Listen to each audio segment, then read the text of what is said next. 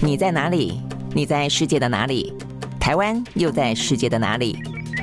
男生看世界，带你掌握脉动，看清局势，找到相对位置，定位自己的坐标。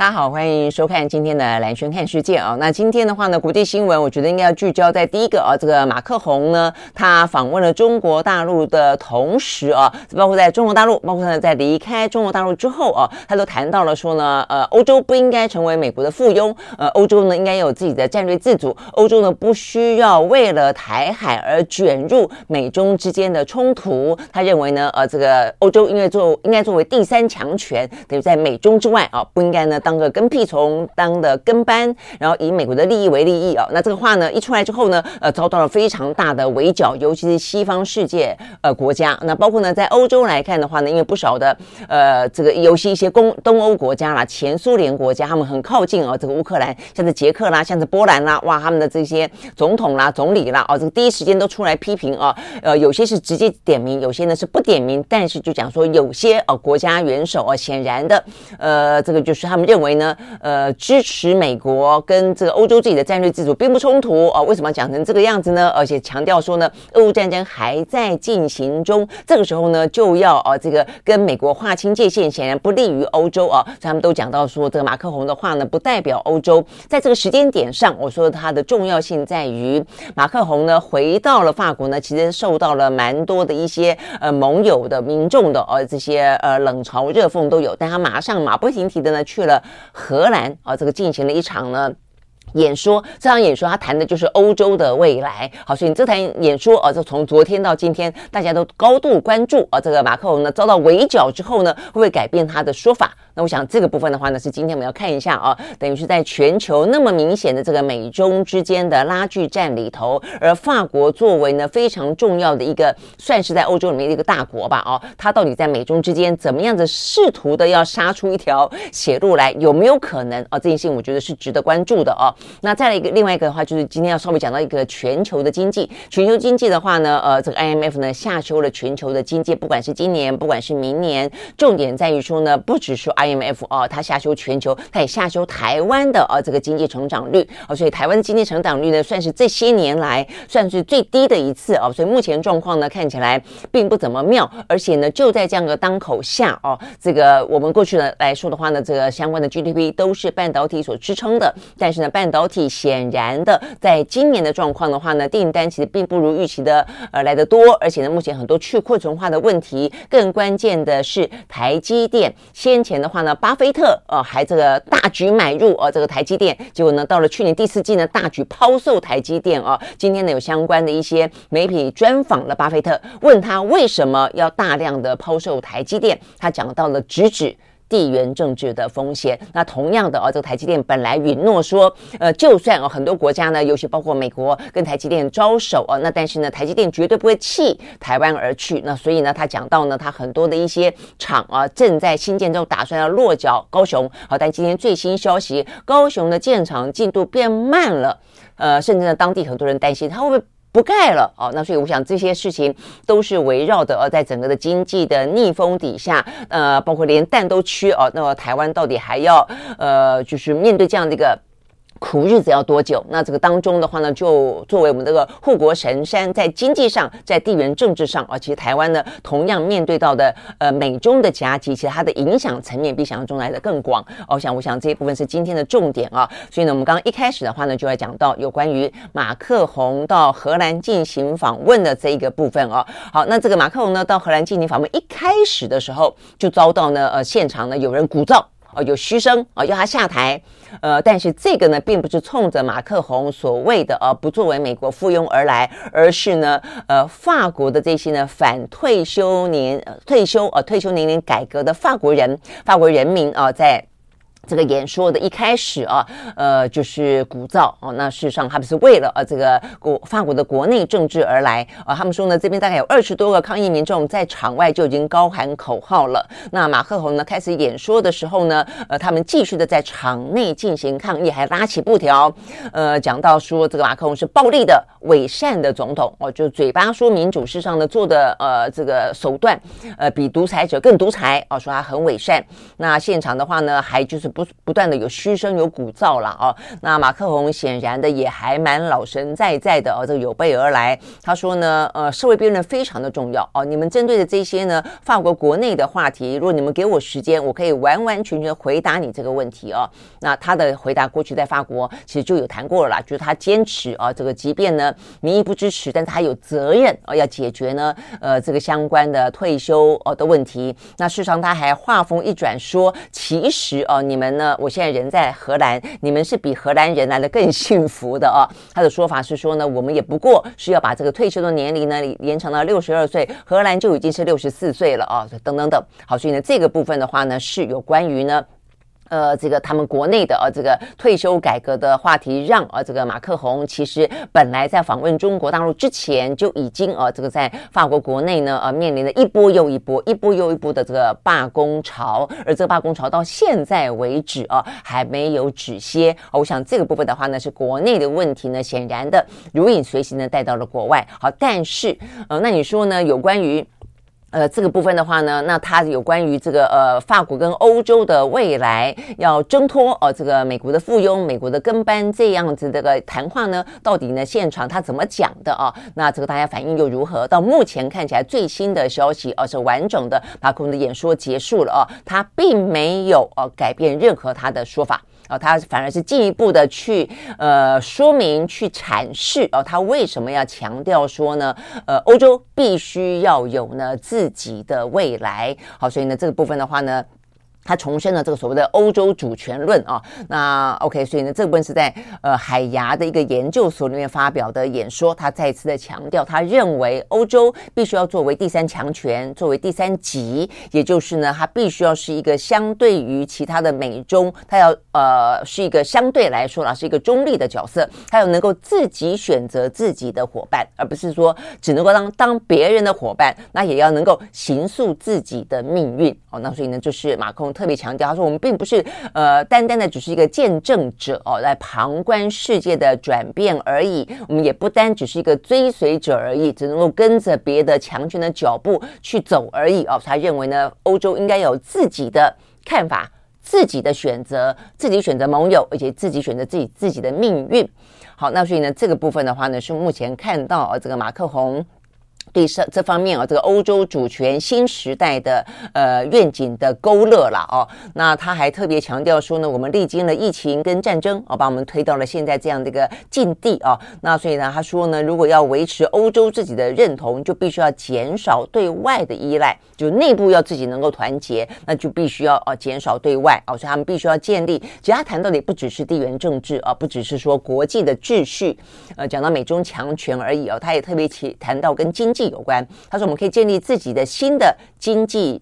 信条，我们可以自己用自己的一个角度跟利益来调和各个方面，包括呢创造就业机会啦，呃，替整个的社会呢寻找一些呢更多的资金啦，建构自己的模型啦，应对呢这个气候的变迁啦，更加维护自己的主权啦，替自己做决定啦，等等等啊。他说呢，欧洲应该成为一个创造规则者，而不是呢跟着别人的规则来走啊。那尤其是他说呢，现在啊这个世界呃面临了战争，而且面临了经济。既遭到武器化哦，这样子的一个呃关键的时刻，我想啊，这个话暗指的是，比方半导体，半导体很显然的就被美国当做一个武器哦，去围堵哦这个中国大陆。那他认为呃这个部分的话呢，事实上呃对于欧洲来说都应该要有呢更超然的、更能够独立的一些看法了哦。所以很显然的，很显然的，呃，即便呃这个马克宏离开了中国，他的相关的谈话呢遭到了他的友邦啊，尤其是西方世界国家，尤其是很多。包括欧洲哦，欧盟里头的，我们刚刚讲到了，尤其是比较偏东东欧啊，呃，对于这个乌克兰俄乌战争，也因此连带的有更多的战争危机，呃，认为会受到俄罗斯的威胁，呃，觉得更需要美国的保护哦的这些国家，呃，遭到呢马克龙遭到他们相当大的啊这个直接的批评，但很显然的，到目前为止，马克龙并没有改变他的说法。好，那我想这个部分的话呢，其实大家对于马克宏也讨论蛮多的了哦。呃，就是呃，他其实一直以来啊，当他这个就是他等于是在这个法国这个年轻世代里面，等于是非常的呃年轻，而且呢和非常的呃这个就是很快的啊，这个在政坛上面崭露哦他的头角的一位政治人物啊。那呃，他其实一开始的话呢，他就以一个新的法国，然后呢可以带领呃这个法国重返荣耀。那他甚至呢呃所谓的戴高乐主义啊，他认为说呢应该要有属于欧洲的，而且呢在这个。欧洲的自主性当中，法国哦是扮演一个非常重要的角色。在过去的这些年，尤其在二战过后啊，基本上来说呢，德国啊，这个德国一直是法国的呃最主呃是欧洲的啊这个最大的一个呃经济主权国家啊，也是一个在呃整个欧洲来说的话呢，等于是一个领导者的角色。尤其在梅克尔啊这个执政时期啊，基本上呢，所有的呃这个欧洲呃国家呃大概来说都会以德国为马首是沾了啊，那不过当然，德国、法国之间的关系本来就比较。比较呃，就是紧张啊，在过去的历史上，那包括法国跟英国也是哦，但后来英国脱欧了嘛，哦，那所以呢，等于是欧洲里面就剩下德国跟法国这两个比较大的国家，所以呢，法国一直希望哦，尤其是马克宏哦，一直呢自我期许啊，会在梅呃梅克尔时代过去之后呢，由法国呢出来引领整个的欧洲。我想这是为什么在过去这几年间，呃，马克宏哦，他的这个外交政策哦，向来的是他自己最着重的地方，而且在着重之余。他也提出最多的啊，这个可能是有别于呃以美国利益为主的这些呢主旋律哦。那我想这个部分其实是还蛮鲜明的啊。那所以呢，从去年底啊这个开始，呃，其实本来啊这些欧洲的领导人说要造访中国大陆，第一个说要访问中国大陆的就是马克宏哦。那只是后来呢，呃，受到了一些啊这个相关的一些俄乌战争等等的影响啊，还包括内部的一些。呃，这个呃政治话题哦，所以他等于是放缓了哦，他访中的脚步，就是不去当呃这个棒打出头鸟嘛，不去当这个出头鸟，而是让德国的总理肖兹先去啊。那但是呢，肖兹去了之后，那接下来就是马克宏。好，我想呢，这个部分的话呢，呃，可以去解释啊，这个马克宏在目前为止啊，他等于是在这样的中美之间，呃，那在这个俄乌战场当中统合了西方的力量，统合了西方的声。声音之余，哎，突然之间呢，有那么一个啊，看起来不是跟着呃美国的主旋律走啊，这个最主要的原因，它背后的一些呃他的思考吧，啊，跟目前呃支撑他的这些底气，但是呢，可以支撑多久啊？呃，目前看起来虽然呃短期之内啊，这个他不会那么快要面临重新的呃选举了，应该我记得没错的话，应该是两年过后啊。好，那但是呢，对他来说，因为内又有呢这个。呃，退休的改革方案啊，呃，遭到抨击，而且呢，坦白讲，啊，这目目前看起来的话呢，显然的啊，他的一些国全国的记者会、全国的演说谈话，并没有化解啊这方面的批评。那。在外交的战场上，又遭到盟友啊这个之间的批评。呃，虽然美国反而啊对这个事情并没有很去批评他哦，那反而呢呃说呢啊这个美法之间的关系啦，呃这个呃向来紧密哦等等，其实并没有因为啊这个。马克龙说：“呃，拒绝成为美国附庸这个话，反而啊，这个出言批评反而没有哦，是欧洲的哦，这个友邦批评来的多。好，所以我的意思是说，对于马克宏来说，在这样一个内忧外患底下啊，他这样子的一些政策，呃，希能够坚持多久啊？不知道。那 OK，我想这个接下来可能就要再观察一段时间了啊。不坦白说，呃，对于整个的欧洲来看啊，确实只是没有像他讲的那么白而已啦。你说像萧兹。也好啊，呃，这个包括这一次跟着马克宏一起呢踏上中国土地的欧盟的主席范德莱恩也好，他们基本上来说都是走向一个至少在经济上啊不能够跟中国呢大脱钩哦这样的一个原则。指的话有有没有呢？这个马克宏啊讲的这么的鲜明，这么的尖锐啊，那甚至的话呢，当然他他最尖锐的一个话意思就是说呢，呃，避免卷入啊这个呃台海的呃这个呃纷争，然后呢。等于是介入哦，中美之间的，所以它等于是这个第三强权这样的概念的话呢，是比其他的哦这个欧洲的领袖跟欧盟的主席来的更加的鲜明了哦。那这样子这个呃态度，当然我相信中国是欢迎的哦，但是对美国来说哦，跟对呃在俄乌战争当中还具有高度危机感的其他的欧洲国家来说，当然。就会啊，这个呃不以为然了啊，所以呢，到目前为止我们看的话，就是包括我们刚刚讲到欧洲，包括连他们呃法国内部啊这些呃马克龙的政敌也好，或者马克龙的盟友也好，政治盟友也好，都觉得他的话的内容跟他的谈论时机点啊非常的不妥哦，甚至有人形容说灾难一场。好，所以呢，等于是。呃，这个这一次荷兰的演说啊，呃，不改其志啊，那所以回回到法国之后，他怎么样子继续的去面对啊这个罢工，以及呢针对啊他这一次的言论的一些呃后续的啊风波，我想对马克龙来说会是一个我们值得观察的后续呢去看的一个部分。OK，好，所以呢就是马克宏在今天呢很受关注的啊，他到荷兰去进行的有关于欧洲未来的演说，并没有改变任何他的一些呃面对美中啊这个。呃，强力对峙啊，他的一些看法啊。那另外的话，事实上我们刚刚也讲到了，这个全球的这些国家都试着要在美中之间找自己的啊这个呃利益点啊跟切入点，只是他呃法国的总统马克龙讲的特别的鲜明啊而已啊。那另外我们要讲的是呃巴西啊，巴西的总统呢鲁拉哦，他今天呢要来访问中国大陆，那他的访问时间是十二号到十五号啊。那目前看起来的话呢，他是在十四号这一天要跟呢呃中国大陆的国家主席。习近平见面，那双方也会触及有关于呢俄乌战争的调停哦，所以现在显然的，呃，大家都把登上，我觉得这也是一个蛮诡异的哦，我觉得这个部分坦白说。呃，这个习近平蛮会给自己创造一些呢机会，或者给一些想要亲近他的友邦，在一个那么不利于他的西方世界的呃这个与会当中哦，给他们一个呃理由，让他们来中国大陆进行访问啊。因为过去的话呢，如果说你纯粹只是为了一个经济理由哦，在这个俄乌战争的当口下，或者在这个中美的呃这个拉锯底下，你要去访问中国大陆的话呢，面对到的美国的或是呢他们国内的呃这个政治的压力都会还不小。但是呢，自从习近平。呢，他针对俄罗斯哦，这个他去访问了莫斯科，那提出了政治解决俄乌战争这样的一个说法哦，要作为一个和平的缔造者，作为一个斡旋者的角色出来之后，每一个人呢踏上中国的土地的第一句话都说啊，因为我们来这边呢是希望啊，这个督促啊，这个习近平啊，习主席能够呢呃更积极的扮演呢这个俄乌战争呃的调停者的角色啊，因为。大家都知道，呃，大家都希望呃这个俄乌战争呢尽快的落幕嘛，哦，所以呢，只要是讲说希望它尽快落幕，希望能够和平收尾，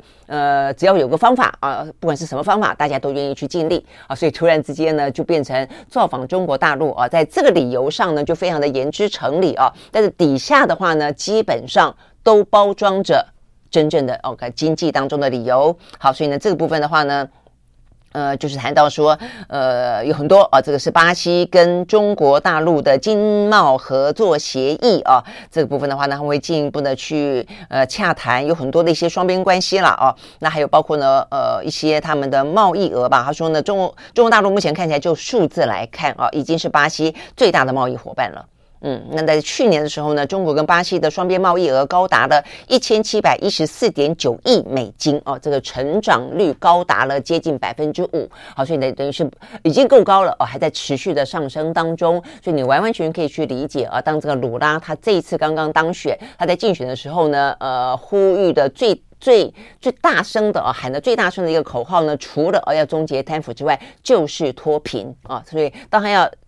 脱贫的时候，他要怎么办？他当然就必须要去拼经济哦。那我想呢，呃，这个建立跟中国之间呢更紧密的啊，这个呃经贸关系，得到更多的合作机会。我相信哦，我相信是鲁拉此行呢最主要的原因啊。那只是说哦，有关于这个呃俄乌哦这个战争的调停这件事情，都变成呃开场白了啦啊。这个目前只要是所有的国际相关的会议当中，呃有中国在场的啊，这个呃场合当中都要讲到呢，希望中国扮演呢更重要的。哦，这个积极的俄乌调停的角色，OK，好，所以呢，这是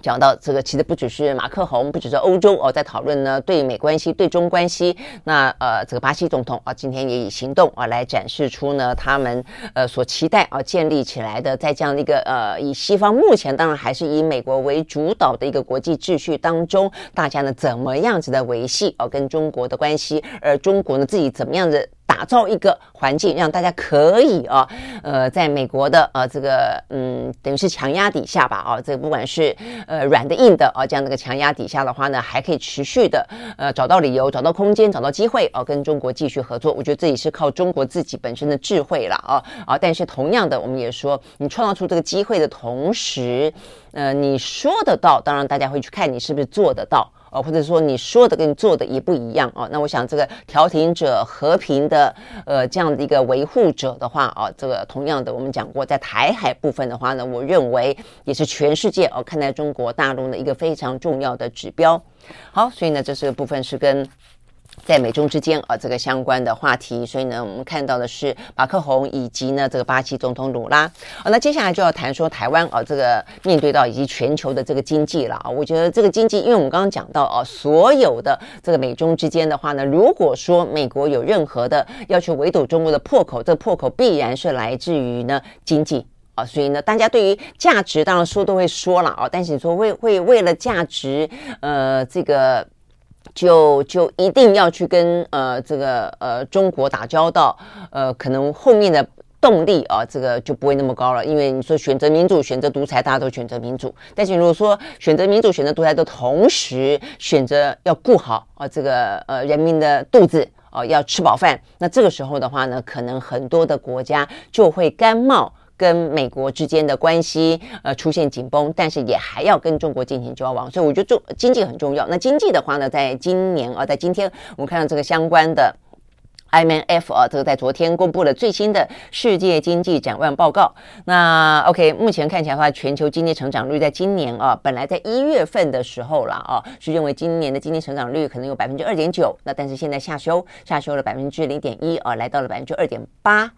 那明年的话呢，本来觉得可能有百分之三点一，那目前也下修，下修到了百分之三。哦，所以呢，等于就是，呃，目前看起来了哦，这个就是呃，跟年初比起来，都还是下修了一些些。那尤其是 IMF 呢，特别的强调啊，他担心的是全球的金融，啊，就是说，虽然啊，就在美国啊，这个接连发生了中小型的银行啊这样子一个呃可能破产啦啊，因此呢，一度担心挤兑的一个状况。那目前虽然还算是 hold 在那个地方啊，但是 IMF 呢认为啊，这个相关关的问题其实还蛮险峻的哦，那他认为呢，呃，这个未来的这段时间啊，一个是地缘政治，一个呢就是金融危机啊，可能会是呢在今年经济当中呢蛮重要的啊，这个呃变数跟逆风。啊。那所以呢，除了我们刚刚讲到的呃这个全球的经济之外，就个别的来看啊，我觉得对台湾来说值得注意的是，呃，有些国家的话呢，虽然说今年全球是下修百分之零点一，但是呢上修的也还不少啊，比方说美国。美国呢就上修了百分之零点二，那欧元区也成长百分之零点八，呃，连俄罗斯啊正在打仗的俄罗斯也都呢可能会成长百分之零点七哦，但是台湾的话呢却是下修，台湾的话呢呃半年前预估我们会有百分之二点八的经济成长率，结果只有来到了百分之二点一。哦，所以我们下修比例哦蛮高的，我们下修比例蛮高的，下修了百分之零点七。那里面的话呢，我看到啊，这个比较大的国家下修的大概就是日本，但日本的话呢，下修百分之零点五哦，所以我们也比他们来得更加的严峻。我想这个部分的话呢，是还蛮值得注意的哦。好，那所以呢，等于是今年看起来呢，全球。呃，这个还是啊，这个经济还是有点逆风。那但是呢，因为这样子的关系了啊，尤其是 IMF 呢，特别的提到了呃，这个美国的金融危机所导致到的啊，这可能接下来呃会啊，这个有持续性的风险。就呢，就让美国的财政部长耶伦呃昨天特别跳出来啊，他就说呢，他认为啊，目前的话呢，即便在俄乌战争以及那些通膨啊这样的压力底下的话呢，总体经济前景光明。他说呢，全球的呃经济情势呢，比半年前比起来的话呢，是好多了啦啊，所以呢，他反驳国际货币基金啊，组织哦，关于说这个严重的金融紧张局势会带来更大风险的警告哦，那所以这个部分，因为其实呃，IMF 的说法就是箭头就有点指向美国嘛。其实一开始通膨升息所带来的这连锁效应也是因为美国的关系啊，哦，那所以意思就是说，其实这一波的啊，整个的通膨啦啊，然后通膨当然还有俄乌战争的关系了，但升息啊，这个升息的部分的话呢，呃，其实就跟美国直接相关啊，再加上现在的金融啊，这个。呃，危机哦，所以这个部分的话呢，是 IMF 的说法哦，那所以呢，美国的财政部长就出来呃反驳哦，但是目前看起来确实今年的状况哦不会很好。那我们要特别强调的是呢，对台湾来说的话呢，半导体呢，呃。在美中的呃这个紧张关系当中，我们就已经不断的被迫呃这个选边站了。但是如果说呢，全球的半导体的景气很好的话，那也就算了啊，就是我们被迫选边站，但是呢，呃，也就是都还是呃这个大赚钱啊之类的啊。但是现在显然的，半导体的景气在今年的状况啊，依旧的是非常的险峻。好，所以呢，这是为什么呢？巴菲特决定要减持呃这个 I 呃这个台积电的 I。ADR 哦，那这个减持的比例还蛮高的哦。的他去年等于是去年第三季的时候呢，他突然间宣布。他要买进呢，价值高达四十亿美金的台积电的 ADR。他当初呢，哇，大力的称赞台积电啊，这个就是非常的讲到这个张忠谋很棒，讲到这个整个的哦公司的经营非常的完善哦，是一个非常棒的呃这个企业啊。但是呢，话才在耳边，去年第四季突然之间呢就抛售啊，这个减持了百分之八十五哦，所以等于是买进的大部分都都在卖出去了哦，到最后。去年底为止，只剩下持股剩下六点一一七亿美金啊！从他买了四十亿到剩下呃这个呃六点一七亿，差非常非常的多。OK，那他话呢？呃，就是他当初当然大家都在猜啦，哦，是因为因为地缘政治的关系。但他昨天呃，等于是正式啊这个接受访问啊，这个访问当中第一次呢，呃，特别提到。嗯，OK，好，这边讲到是他去访问日本啊，所以他昨天接受呢日经新闻的专访的时候呢，特别呢第一次提到呢他大砍台积电 ADR 的呃原因，他说呢台积电还是一家呢管理非常良好的公司，呃，但是但是波克夏呢有更好的。布局投资的去处哦，意思就是说呢，地缘政治这么的紧张，我何必非要去淌这趟浑水呢？哦，所以呢，就是为什么呢？哦，这个，呃，这个呃，巴菲特决定要减持啊。那事实上呢，我觉得巴菲特的行动哦，以及他说明啊，他为什么要减持的原因，也就是在过去的这呃，可能几个月之间，我们看到了台积电所面对到的压力哦，就是事实上很多呢，台积电的客户。都有要求分散风险这样子的一个呢压力在，所以呢现在看起来啊，包括呢台积电，它会选择一些包括美国啦、欧洲啦啊，欧洲里面最主要是德国，还有日本啦，还有新加坡啦，还有印度啦，都目前是他考虑要去设厂的地方。啊，所以呢，目前看起来半导体啊这个产业链里面的呃的消息啊，人士的说法，就都是因为来自于呢呃这个呃台积电的客户的要求。那我们我们知道台积电的客户大部分有百分之六七十都是来自于美方，来自于美方哦，所以美方还是一个非常大的消费者了哦。那当然过去中国大陆也是哦，但是美国还是呢最主要，而且美国用的很多都是先进制程啊，那都有啦，先进制程啦，成熟制程都有啊。那只是中国大陆比较偏向于成熟制程，但总之。哦，在这个美中之间的半导体战争之后，呃，虽然我们这边不断强调说呢，我们绝对台湾不会被掏空，台积电也呃这个呃言之呃凿凿的说，哦、呃，这个绝对不会受到影响，但是显然的，我们从巴菲特的投资。之后减持，而且大规模的减持，以及台积电最新的消息，我们看到的是，它在高雄正要打算呢设厂，记不记得？也不过就在去年底、今年初的时候，呃，有关于呢台积电啊，这个要在高雄呢设厂的讯息，哇，马上带动了高雄的房地产啊，这个价格大涨，尤其是在什么左营啊、南子啊啊，这个比较接近的邻近地区啊，大家都涨了这个两成、三成的都有啊。好，那但是呢，现在。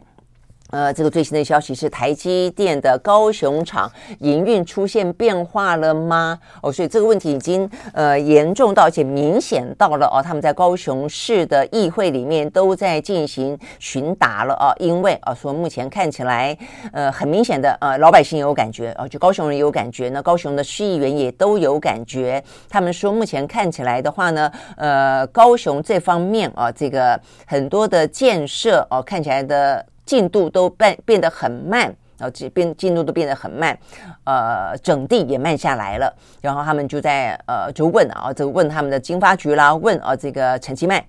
那陈其迈的说法啊，昨天回应说他尊重台积电建厂的规划，相关的布局与市场考量。你不觉得这话里面有一点点玄机吗？呃，代表的是，因为他建厂规划不就是建厂规划要那个吗？盖什么七？有一个是讲说他要盖两个厂嘛，一个是七奈米，一个是二十八奈米嘛。哦，那先前七奈米的是说，呃，需求没那么多，所以七奈米就本来要要暂缓了。那所以最主要说要盖盖二十八奈奈米。哎，现在突然之间二十八八奈米的整地也变慢了哦。那所以呢，陈其迈说会尊重台积电的建厂规划跟相关布局以及。市场考量，呃，我真的觉得话这个话里面很有玄机啊。那所以呢，呃，这个代表什么意思呢？那高雄市的经发局啊的局长啊叫廖泰祥，他他说，呃，他们相信啊，这个台积电投资高雄没有改变。那呃，这个建厂的工程呢，就算慢。但是也依计划有在持续进行中啊，哦，所以他的意思说，就算慢下来哦，但是应该也会继续了哦。那包括呢，这个民进党籍的立委哦，这个刘世芳哦，他也是高雄的嘛哦，他也说，就算或许延后，但是看到这个工地呢仍然有进度，所以呢，他对投资计划有信心，相信。台积电的设厂不可能喊停哦，所以你会发现这话里面都有一点点啊、哦，就是说都有点信心喊话的味道了啊、就是说哎，都看到了放慢了，确实，但是也都说相信期许哦，台积电能够继续啊，但是到底。会不会继续呢？因为现在重点在于说呢，它整地慢了，但房价的飙涨可没有慢哦。他们这边讲到说，重点是房价回不去了哦。他们讲到说呢，这个呃左营啦、南子啦哦这些地方，所以因为台积电设厂的关系呢，在过去这段时间，呃房价都已经涨了百分之三十五到百分之四十左右了哦。那所以呢，呃这个买房负担变。变增加了哦，所以他们就说，当初呢，这个陈其迈还把这个台积电呃设厂呢当做他的一个呃政见呃之一呃他的政绩之一啊、那所以说他现在呢这个跳票跳票又骗票啊，这个暖男市长还暖得下去吗？OK 啊，我想这个部分的话呢，可能就是第一个高雄哦，当然会会在意哦，这个在影响到是高雄的一些发展，包括高雄的房价。哦，那以及高雄哦，这个就是他们的一些期许跟这个市长的承诺嘛，哦，但我觉得对整体来看的话呢，呃，也凸显出真的啊，这个就是有关于中美之间的这样一个晶片战争啊，它的状况，呃，除了大家先前在讨论说，万一真的发生战争，到底会不会有人干脆炸掉台积电啊？而且是中国炸吗？还是美国炸？这已经是一个话题了。我们希望它是一个假议题了，因为希望不会发生战争。但是就算不会发生战争，很。显然的隐形的战争，这个烟硝味哦，已经正在发生中了。就是其实说归说，说不会受到影响，但是台积电已经在改变它的布局了哦。因为呢，我今天后来特别看了个消息，还特别早，就看到今天确实啊，这个。自由时报的头版头条，他竟然啊，这个很多的报都把别的新闻放头条，他把台积电的新闻放了头版头条，所以显然他们应该有内部消息啊。那这个内部消息确实指向了台积电的整个在高雄的建厂计划有变哦。那变什么呢？不是说不干哦，但是它确实是呃有一些调整了。这边讲到说，嗯，他的报道是这样讲的啦，半导体的供应链透露。但但是到底是半导体的供应链谁透露啊？因为这个记者是来自于新竹哦，所以我们可能可以合理的呃呃的的去呃推测哦，搞不好就是台积电的说法哦。他们现在打算怎么做呢？第一个，他们说他们会如期新建，但是呃，考量到日本补助投资新建二十八纳米的制程，呃，投资效益比台湾高。啊，意思是说呢，日本大量补补贴了啊，那所以呢，你预期去盖二十八纳米，呃，这个等于是成本效益啊，可能不如日本啊来的有竞争力，所以呃，高雄厂倾向于改建新先进制程。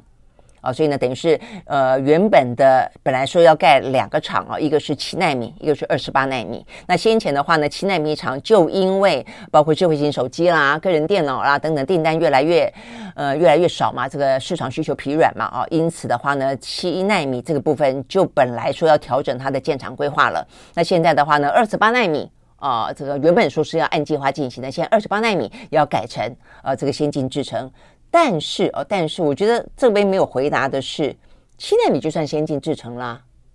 哦，但是七纳米的话，你现在也说，因为市场的需求没那么高，那所以呢，你的二十八纳米要改多先进，两纳米吗？哦，如果是的话，那真的是最先进的制程了哦。但是好，就算是我们推估，他说两个厂搞不好都改成呃最先进的二奈米、三奈米，但是呢，也代表它这个新建计划会是蛮明显的要 delay 啊，因为二十八奈米的跟这个二奈米的，那当然整个的呃这个建厂的计划是完全不一样的哦。好，所以呢这个部分的话呢，呃他们说呃这个先进制程的晶圆厂规划比二十八奈米呃复杂得多。哦，那所以呢，台积电近日将开始跟相关厂商来展开更改的事宜。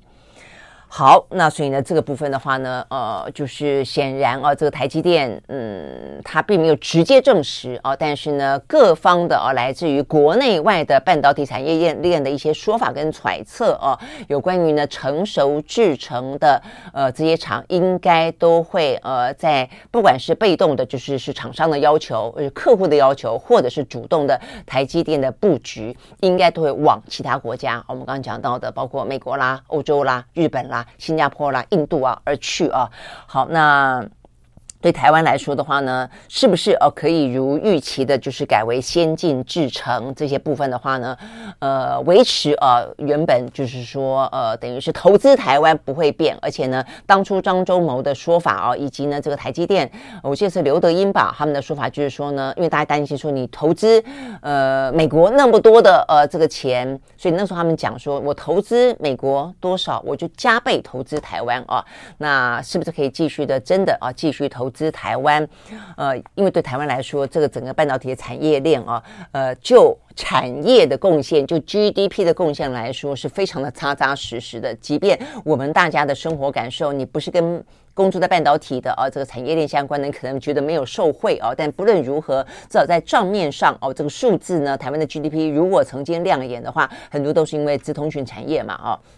那另一方面的话，我们也知道啊，这个某个程度来说，已经成为了护国神山，真的是就我们的细盾哦。所以呢，台积电今天在。呃，或者说这些相关的产业链在，呃，可能对于中国呃这个呃发动战争来说，他们会呃有所考虑吧？这也是我们当初一开始的想法嘛。到包括呢，美国是不是会驰援台湾？用什么方式驰驰援台湾？基本上来说，也期待了哦，他不是那种一炸了之，呃不是说把这个什么工程师通通运走就算了，而且还会愿意保护台湾。所以总而言之啊，不管从经济的角度看，从国家安全的角度看，呃，就今天这一两天啊，这个。相关呢，跟台积电啊，这个相关的话题跟半导体，呃，其实都还蛮值得我们来注意的啊。好，那所以对政府来说哦，坦白讲，我认为这些事情都应该哦要有更。呃，缜密的规划啊，那如果是呃战争发生会怎么办？如果是战争没发生，但是呢，这些陆陆续续的必须要分散风险而分散战场，呃，去把这个产业链切割成长链变成短链啊，等等该怎么办？我想这些部分的话呢，都必须要啊有非常有效的因应，而且呢，除了呃这个。如果说半导体哦，它可能有有这么大的风险跟波动的话，那我们是不是可以有其他的部分的产业必须要带动起来，更加的健全啊，而不是能只靠呃半导体，只靠台台积电而已？我想这些部分也都是啊，在今天这样的一个相关的讯息里面，很值得注意的啦啊。OK，好，所以呢，等于是。对台湾来说，不只是台积电啊，目前看起来呢，高雄设厂啊有了一些变化。再来的话呢，我们的呃这个经济成长率呢被 IMF 呢下修，呃大幅下修了百分之零点七。那另外的话呢，还有这个很夸张的新闻是还要再缺蛋，而且还不止今年缺，说要缺到明年啊！我真的觉得是够了啊！我们这个政府到底是怎么样啊？那呃这个昨天农委会啊出来说，呃盘点啊整个为什么说会呃。陈吉仲说，一路可能会缺到明年。当你想你会知道说啊，因为我们的鸡不够嘛，啊，因为蛋要是要有鸡蛋，要有鸡可以去生哦。那我们现在的话呢，小鸡小鸡就算现在进来，小鸡还要养成中鸡，中鸡还要才能够去产蛋之类的啊，所以呢需要时间。但你就早说嘛。我觉得很夸张的是，这些问题是你你知道鸡需要时间长大，长大需要，然后长大之后有时有有需要状某某些状态底下才适合去产蛋，这个是这个是新闻吗？这个是你今天才知道的吗？那更何况是啊，这个除了陈吉仲昨天终于松口说这个缺蛋会缺到明年之外，嗯，他们这个防检局的呃副局长说。我们的蛋鸡产业呢？啊，原来他现在说哦，我们蛋鸡产业充满了问题。你现在才知道充满问题，说什么问题呢？产销资讯不够透明，呃，浅盘经济呢，容易发生产销产销失衡。然后呢，传统开放式的鸡舍老旧，呃，很容易呢受到季节跟禽流感的影响等等。老母鸡的占比过高等等，这都不是现在才有的问题啊。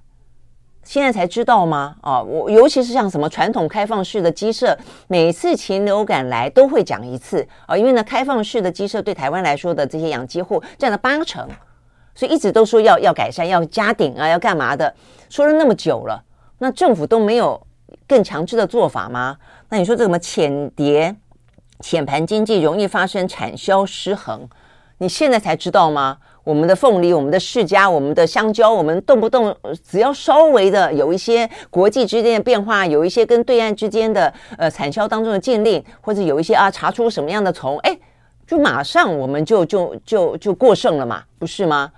有时候一窝蜂，只要说一窝蜂哪个东西卖得好，我们呢大家都去那边种，哎，接下来就就过剩了。这个是台湾向来有的问题，又不是只有鸡蛋而已哦，现在才知道吗？哦，所以我真的觉得这个时候突然之间说，哦，好像很认真的，像发现新大陆一样的来检讨我们蛋鸡的产销制度，是真的有点夸张哦，是真的有点夸张。然后他们也说啊，还有啦，说呢，最近呢。呃，不知道为什么呢？这个需求量增加哦，说近年来的需求量呢增加一到两成，说呢每一以前的每一天的产量，我后来算过，还有几箱几箱嘛啊，那每一箱的话有多少颗蛋啊？折合起来大概每一天我们的台湾自己的鸡蛋啊的产量大概就是两千三百万左右，刚就是如果说你一个人吃一颗刚刚好，但问题在于你不是只有每一个人自己吃一颗而已啊，有些人吃不到一颗，那甚至有些你说烘焙业都不会用到蛋吗？所以显然不够嘛，而且近些年来，呃，过去说啊，蛋吃多了哦，胆固醇会太高。现在又说啊，胆固醇高跟蛋没有关系，蛋是好东西哦，一天呢可以吃个两到三颗哦，所以这些部分当然都有改变嘛，哦，所以我觉得这些都不成理由了哦。那所以呢，呃，你唯一的理由是，你觉得老百姓好骗吗？啊，尤其是我们刚刚讲的这些理由，都不是今天才发生的啊！你先前还在糊弄大家，你你你今现在还说啊，蛋就要来了，蛋就要来了啊，或者说啊，蛋怎么样子啊，都都是什么问题？我还记得陈吉仲还说，我只管啊这个呃产销的讯息，我不管呢这个鸡蛋啊这个价格等等的问题。我们今天不只是缺蛋问题，对啊，价格问题是个大问题啊。今天讲说这个价格，我们说这个鸡蛋光是一年就涨了百分之二十六。你抢蛋抢不到，好不容易抢蛋呢，一颗蛋哦都要好几十块，十块二十块都有，这实在是真的太夸张了哦！我真的觉得这个呃，政府是真的觉得老百姓好糊弄，是不是？老百姓好骗，是白痴吗？哦，好欺负吗？哦，那今天突然之间好像当了一回事来讲，这一回事是是你现在才知道的吗？所以说穿了不就是无能吗？我真的觉得除了陈吉仲啊这个人呃很会打嘴炮啊，这个说是一件事情，吹牛糊弄之外。政府的无能是一个事实吧？你你连个蛋的问题都能都解决不了哦，那你还选举什么呢？哦，所以今天呢，台湾的呃这个嗯政治新闻里面，呃绿营今天正式提名赖清德啊，正式提名赖清德啊，所以他等于是成为民进党的候选人了。从今天开始哦，又是民进党的党主席。解决蛋的问题吧，呃，解决台湾这个经济的问题吧，啊、这个经济呢又下修，哦、呃，这个台积电啊、目前又又我们的我们的护国神山又遭到呢这个美国以及各个啊、这个客户的要求，又要往往其他地方移，然后呢连个蛋一路要缺蛋缺到明年，价格涨这么多哦，我真的觉得连这个问题都解决不了，真的不配当执政者了哦。OK，好，所以呢。就是啊，这个今天看到这个新闻啊，一看就觉得实在是一肚子气啊。就是看起来选举啊，这个越来越是已经上了啊这个台面了，一一路的啊按按照这个时程进行。但是这些政治人物们，我想当然也不止民进党哦，就是对于呃国民党也好，民众党也好啊，这国民党今天的话呢。呃，中常会也要进行第一批立委提名的事宜了啊，那所以呢也在提名。然后呢，我看今天是中国时报吧啊，因为他讲到说。朱立伦昨天有被问到说有关征召的事情到底要拖多久哦？讲到说今天民进党的候选人就要出来了，那这个朱立伦说准备好了。那《中国时报》进一步的去诠释啊，他说呢，朱立伦说准备好了，意思就是准备好了要征召侯友谊了啊。那是不是这样的？当然，我觉得对于国民党来说，他本来。呃，因为郭台铭也说他要加入啊，这个征召前的民调嘛，哦，所以呢，在民调还没有出来之前，我想当然郭台铭、侯友谊都是有机会的啦，哦，那 OK，但是不论是不是哦，这个如《中国时报》所说的哦，这个征召侯友谊，呃，准备好了哦，但是总而言之哦，我想不管是呃哪一个政党哦，这个面对台湾的经济问题、台湾的半导体问题哦啊，这个半导体问题涉及到我们刚刚讲到了国家安全问题。经济问题、两岸问题，那当然还包括了蛋的问题。我觉得这些产销、产销问题其实不只是蛋啊，产销问题还包括了很多的水果，也是一样。我想这些问题都应该要拿出一个呃解方来啊。我觉得对于在野党来说的话呢，如果可以提出解方，我相信，我相信，呃，票一定会投给这些呃提出解方的人。那更不用说对执政党来说啊，想要竞选连任。请你把这个问题先解决好吧？哦，OK，好，所以呢，这些是有关于今天我们看到的啊这些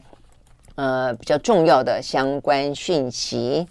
OK，那大概来说，今天的呃这个重要的呃这些新闻啊，大概就是这样子喽，国内外新闻。好，那明天我们同一时间再会喽，拜拜。